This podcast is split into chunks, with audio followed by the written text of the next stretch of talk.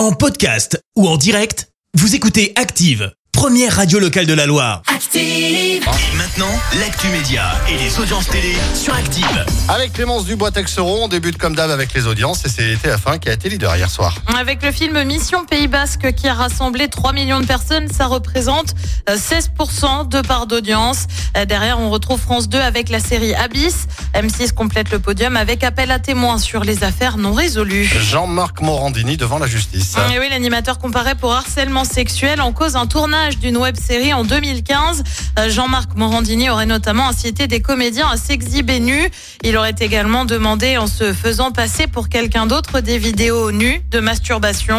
Euh, L'animateur avait reconnu avoir pris des photos de certains candidats nus pour voir s'ils étaient à l'aise. En décembre dernier, Jean-Marc Morandini a été condamné à un an de prison avec sursis pour corruption de mineurs lors d'un casting à domicile.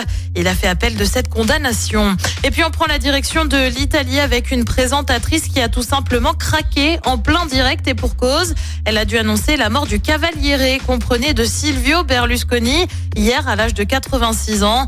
La présentatrice aurait demandé à l'autre présentateur du canal et Cinque de continuer. Silvio Berlusconi avait été de la chaîne. Allez, le programme ce soir, c'est quoi Ah bah sur TF1, c'est la grande finale de Colanta. Sur France 2, on retrouve Laurent Dutch et Stéphane Bern pour Laissez-vous guider sur l'Égypte antique. Euh, sur France 3, c'est la série Tandem. Et puis sur M6, c'est le film Nous finirons ensemble, réalisé par Guillaume Canet et suite des petits mouchoirs. C'est à partir de 21h10. Merci beaucoup Clémence, on se retrouve tout à l'heure. Merci, vous avez écouté Active Radio, la première radio locale de la Loire. Active.